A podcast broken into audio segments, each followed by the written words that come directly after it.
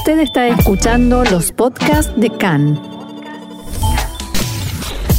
CAN, Radio Nacional de Israel. Y ya estamos en el segundo bloque aquí en CAN en español y creo que ahora vamos a tocar un tema que para los que hicimos Aliá es uno de los temas de mayor preocupación que tenemos a la hora de hacer Aliá o a la hora de pensar en hacer Aliá. Creo que esta nota le puede servir mucho a quienes están pensando en hacer Aliá o tienen abierta ya su carpeta de Aliá, están empezando con los trámites, están viendo cuáles son sus opciones aquí en Israel. Vamos a hablar ahora con Juan Teifeld, que es director de la ONG Gbaim, que se dedican justamente a insertar laboralmente a Olim Hadashim de todo el mundo, no solo de Latinoamérica. Pero justamente el director es mexicano, habla, habla español, así que nos sirve muchísimo para tener esta visión global sobre cómo es el mercado laboral israelí y cuáles son las herramientas que, si nosotros venimos realmente preparados para entrar en el mercado israelí, en el mercado laboral israelí. Buenas tardes, Juan. Bienvenido acá en Español. ¿Cómo estás? Buenas tardes, Jessica. Muchas gracias por la oportunidad. Hablemos un poco del último año, el 2022. ¿Cómo estuvo compuesta la LIA eh, de ese año, el 2022? Sí, claro que sí, Jessica. Mira, en el 2022 fue un año en donde todos sabemos que debido a la guerra entre Rusia y Ucrania, eh, llegó una cantidad enorme de olim procedentes de estos dos países, eh, que solamente para darte una idea, eh, años, en los últimos seis años, la cantidad de olim que llega generalmente a Israel, pues varía entre unos eh, 20 y 35 mil olim, mm. eh, que había que ver si son años pre-COVID o post-COVID, ¿no? O mm. durante el COVID. Por ejemplo, el año más bajo de los últimos años eh, fue el 2020, que fue el año más grave del COVID, en donde llegaron poco más de 20 mil olim. Mm. Pero para el 2022 llegaron 75 mil olim, de los cuales más del 80% vinieron de países de habla rusa. Hmm. Eh, por darte un ejemplo, solamente de Rusia llegaron más de casi 44 mil olim, lo cual representa un 58% de la cantidad de, de, la alía para ese año. Hmm. Ucrania más o menos un 25%, que son llegaron más de 15 mil olim, y Bielorrusia más de más de 2 mil. Entonces yo haría una división entre lo que es eh, los Solín que llegaron debido a la guerra, hmm. que pues obviamente se dispararon muchísimo los números, y por otro lado los Olim de digamos países occidentales en donde hay que ver que hubo una disminución muy muy importante en casi todos los países con excepción de Argentina hmm. Eh, de la cantidad de Olim por darte un ejemplo en, de Francia llegaron en el 2021 casi 3.600 Olim contra poco más de 2.000 este año.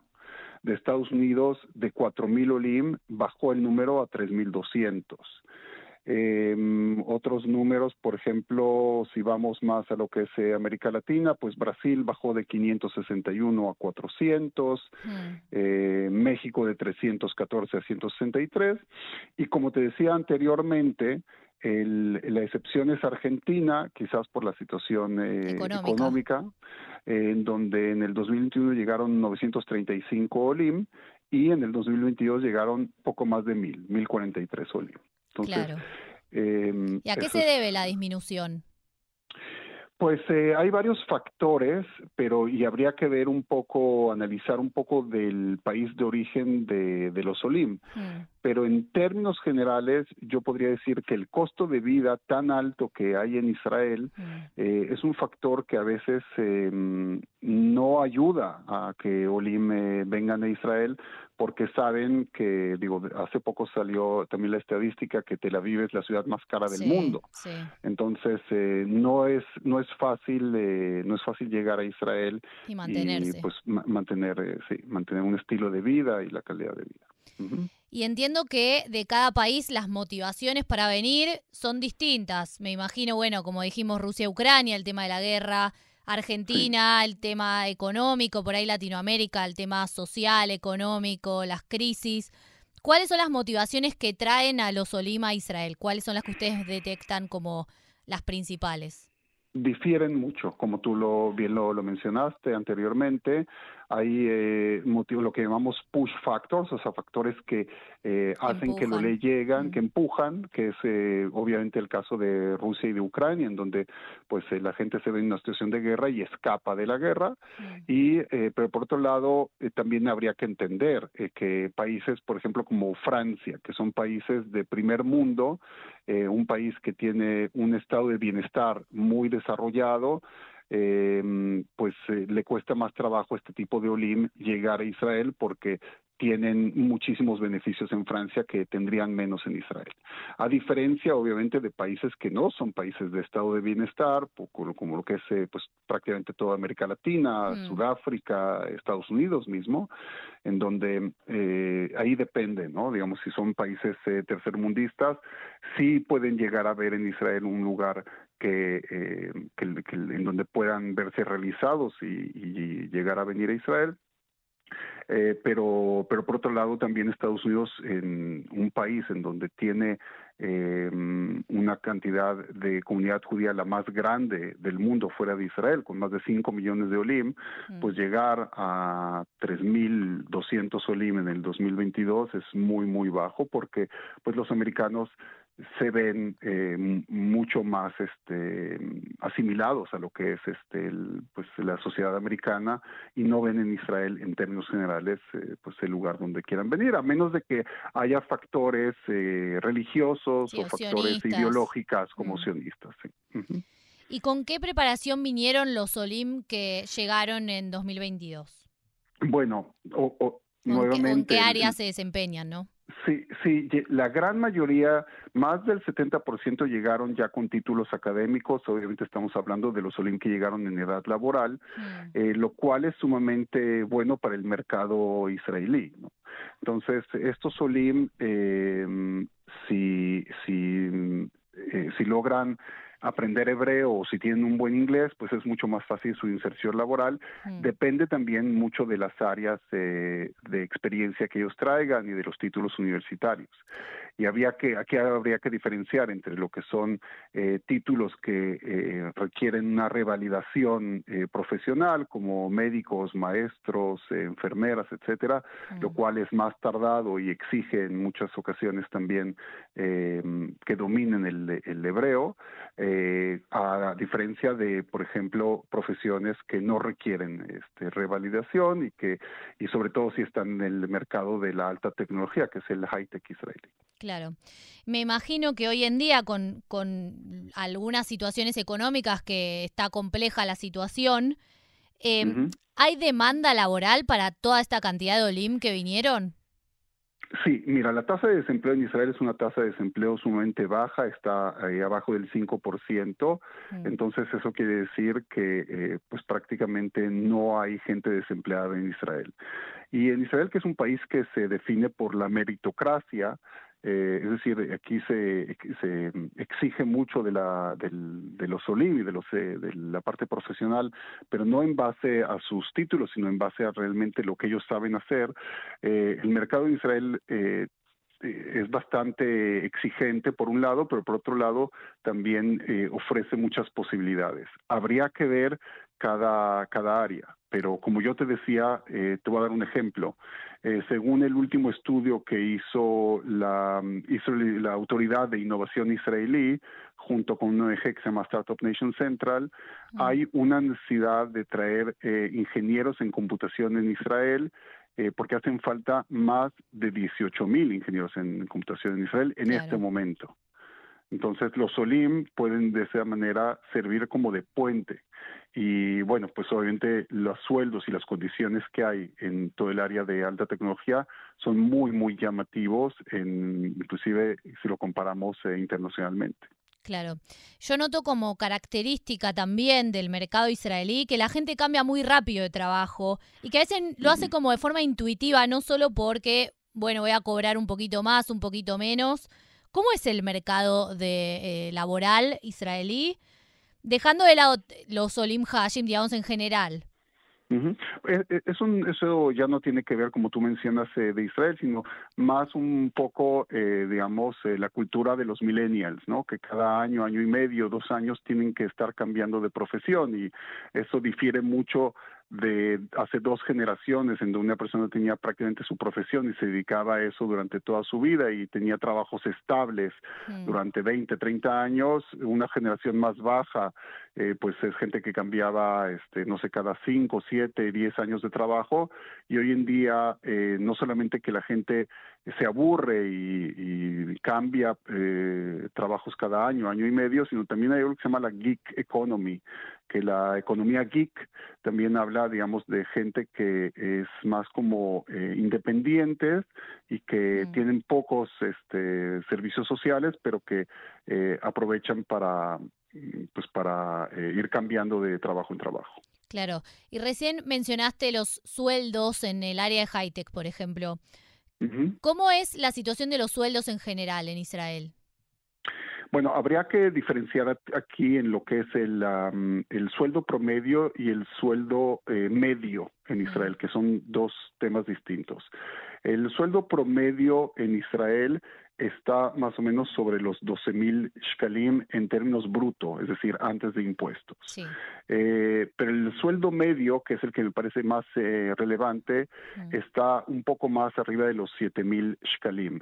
Ahora. ¿cuál es la diferencia entre el sueldo promedio y el sueldo medio? El sueldo medio quiere decir que la mitad de la gente es lo que cobra y la otra mitad cobra arriba de eso. Mm. Entonces, eso nos, nos ayuda mucho a entender porque tú sabes que el sueldo promedio pues está influenciado por valores extremos, ¿no? Si yo gano uno y tú ganas 100, pues el promedio es 50, pero eso no nos dice nada. Mm. Entonces, el, sueldo medio es un comparativo mucho más eh, interesante para tenerlo en cuenta. Claro, porque en este caso los sueldos de high-tech tiran para arriba.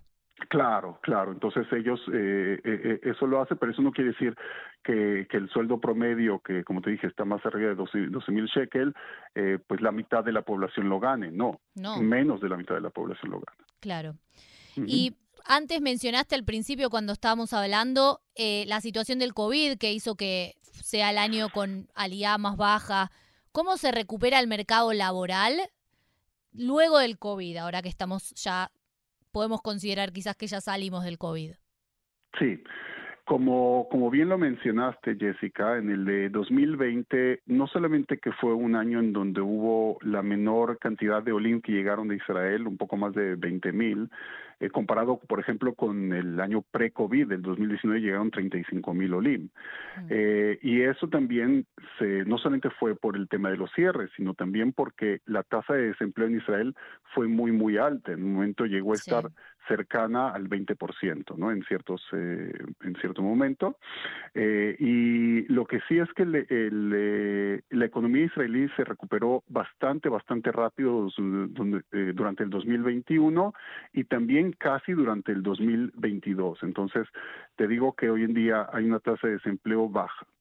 Sin embargo, hay que tener en cuenta que también en los últimos tres meses empieza a haber eh, pues una ralentización de, de, lo que es el sobre todo área, el, área de alta tecnología en el mundo y eso pues obviamente eh, afecta a Israel. Entonces yo no diría que hay una crisis pero sí hay una disminución en la cantidad de olim que en la cantidad, perdón, de, eh, de empleos y se empieza a escuchar más de desempleos que hay inclusive en el área de, de alta tecnología en Israel, eh, pues por esta, por esta situación global. Claro, justamente te iba a preguntar sobre eso, porque siempre se habla de high-tech, de la alta tecnología, como el lugar al que todos quieren llegar porque se gana bien, por ahí las condiciones son mejores, pero también escuchamos noticias como despidos en high-tech y ese tipo de cosas. ¿Cómo está la industria hoy en día? ¿Cómo es la demanda? Pues eh, eh, te digo que sigue habiendo demanda, depende, te voy a dar un ejemplo.